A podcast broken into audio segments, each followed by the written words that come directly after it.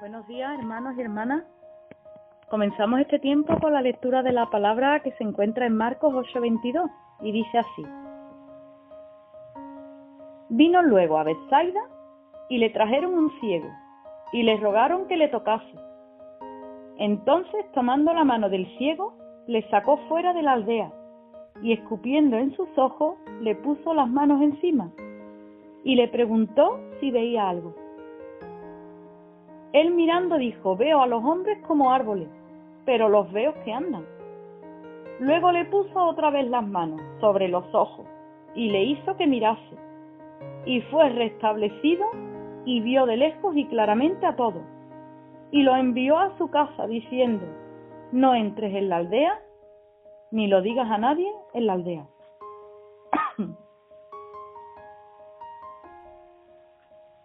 Fíjate que Vemos en la palabra cómo Jesús utiliza diferentes métodos para sanar.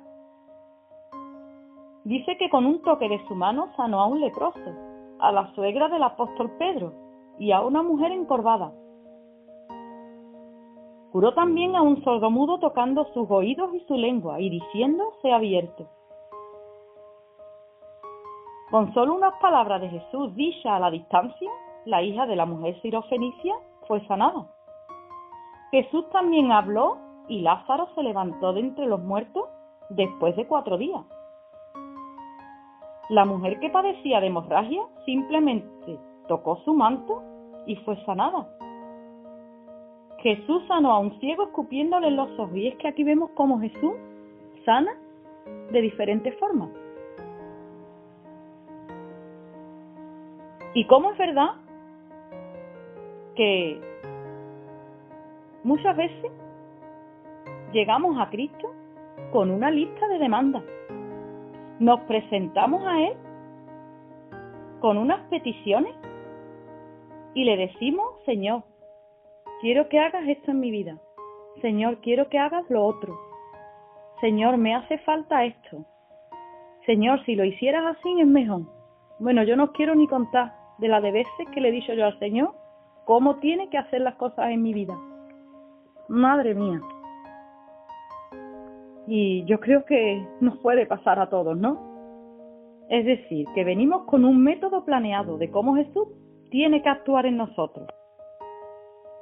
Tal es el caso de las personas que trajeron a este ciego, en donde le indicaban a Cristo la forma que él tenía que ejecutar el milagro para realizar la sanidad tocarlo. O sea, venían con la idea preconcebida de cuál era la forma en la que Jesús tenía que obrar.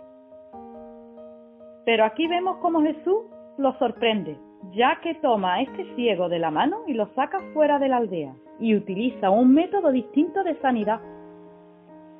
Y no es porque la sanidad dependiera del método, tocar, escupir, sus ojos, ya que la sanidad depende exclusivamente de su poder sino más bien, como siempre, Cristo quiere dejarnos una enseñanza.